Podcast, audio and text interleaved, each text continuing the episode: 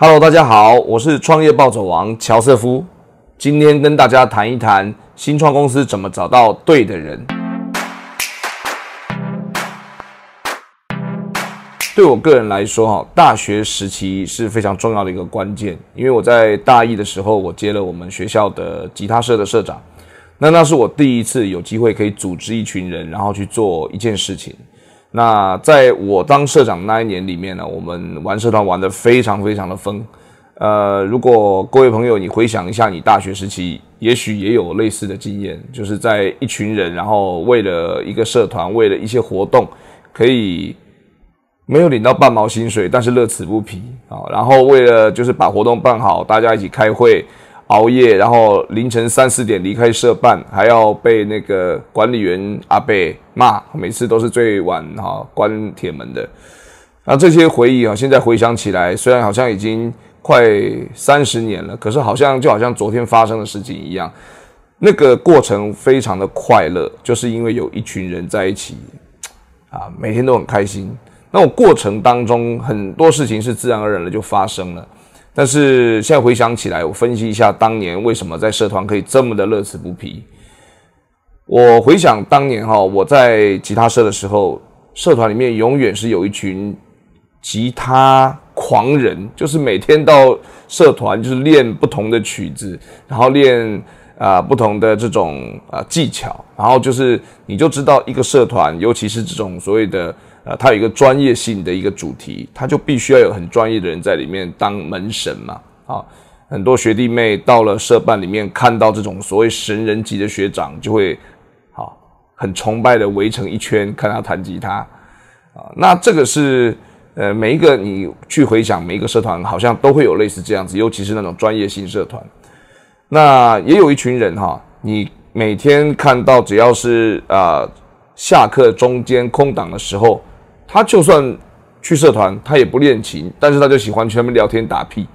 哦，喝饮料也好，打麻将也好，打桥牌也好，就是以前到我们社办里面，永远就是有这么一群人。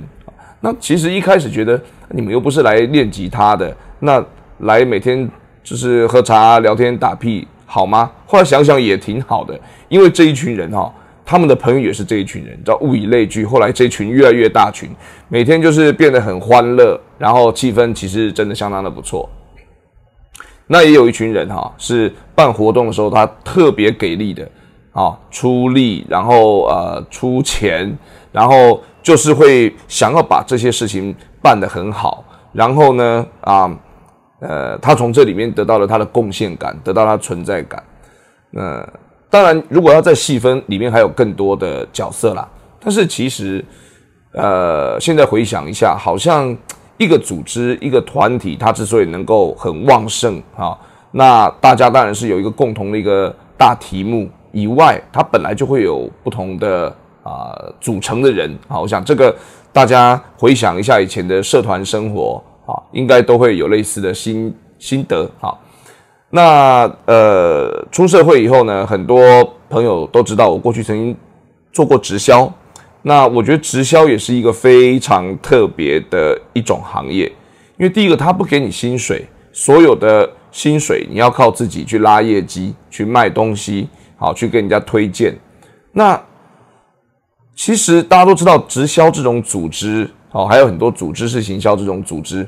它很特别，因为它永远都是。有一些利益既得者，我们说他有比较大的下线群，可以赚到比较多的钱，得到比较高的利润。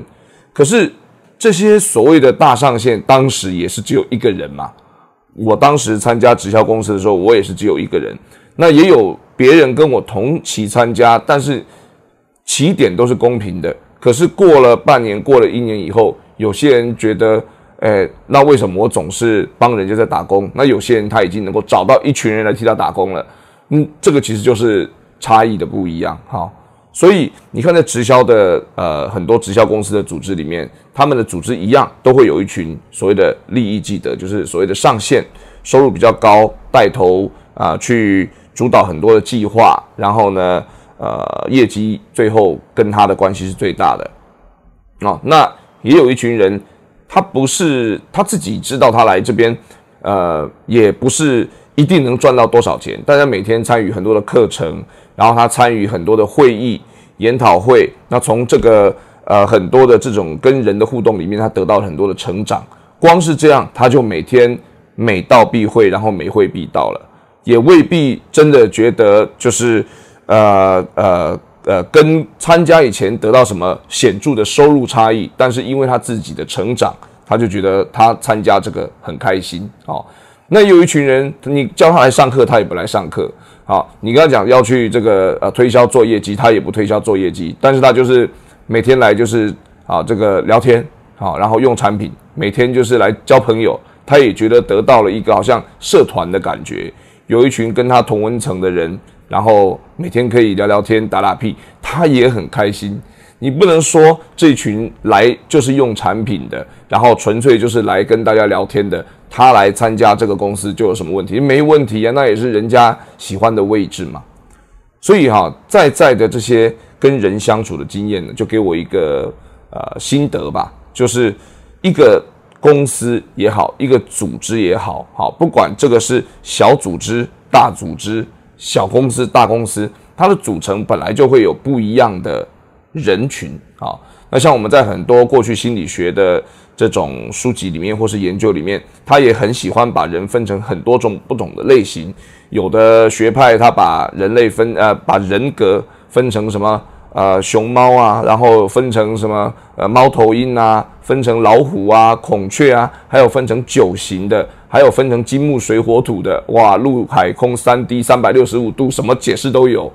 其实不外乎，其实就是在讲一件事情：一个组织里面，它应该会有不同的这种啊特质的人，然后组成一件事情啊。但是不外乎，你看，呃。我们今天在一家公司，或是在一个社团，或是一个组织，它总是有一个信念，总是有一个目标。所以，首先就是，如果纯粹我只是去加入一个组织，然后我没有什么呃，没有跟这个组织或是跟这个公司本身要推广的产品，或是推广的理念，或是要达到的方向，不管一开始它是实体的或是虚拟的，好，但是一定要能说出一个。它本身这个组织的主题是什么？那在这个主题啊的前提之下，大家感到认可，然后呢一起去做一件事情，那我觉得才是有可能最后大家组成一群人，就算性质不一样，但是能够一起走下去。哈，新创公司也是一样，新创公司的题目是什么？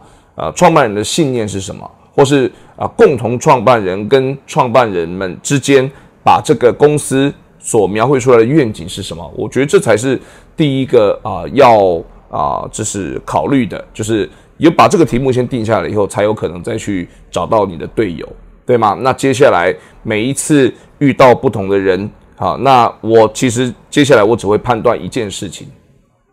就是这个人是不是一个好的人，是不是一个优秀的人。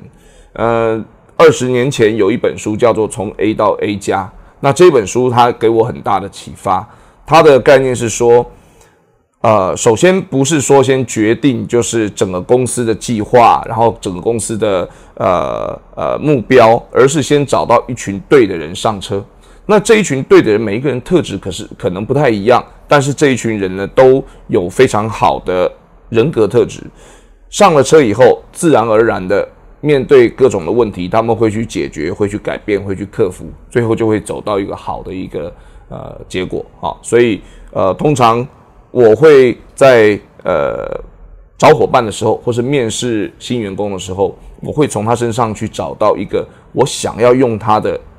特质是什么，我想要找他的理由是什么。好，就算是陌生人也好，从网络来的也好，或是朋友推荐的这种人才也好，一开始都会先去看这些东西。啊，我想这个是我们要先去了解。呃，一个公司最后的组成，它一定是有各种不同的属性的人。好，那任何一个人，你不要想说这个人他呃技术很强，呃，或者是这个人呃他技术不强，或是这个人他呃比较比较木讷一点，或这个人呃比较精于就是思考，或是看起来比较横冲直撞。那每一个特质，它都有它反面的代表的意义。好，所以呃，我觉得这个是。一开始要去组建一个团队之前，要对未来这个团队跟人要先建立的一点认知。好，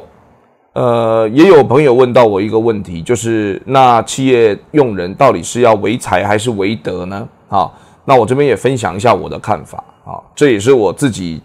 切身的经历哈。那我觉得与人相处哈，企业用人都无非是才德两方面哈。那但是才跟德的关系啊，当你遇到的人是有德无才，哈，这个这种人其善小善谓之平庸啊。那如果是有德有才，这个是其善大善啊，那谓之高尚；如果是无德无才的人，这叫其恶是小恶啊，这个谓之猥琐啊，无所谓哈。那但是有一种是无德有才，其恶是大恶，谓之邪恶啊。那我自己的心得是千军易得，一将难求啊。有才有德可以以一当十，以一当百，好，这种人我也遇过。那另外一个极端就是有才无德，这个后遗症，我我自己也深受其苦，然后受了好几年的苦啊。所以呃，在遇到就是伙伴去找呃这个人上车的时候，也可以把这些经验当成是一个参考。那我们的 podcast 呢，在每个礼拜三都会更新啊。如果对创业议题有兴趣的朋友，也希望你能够收录我们的 podcast，加入我的最爱。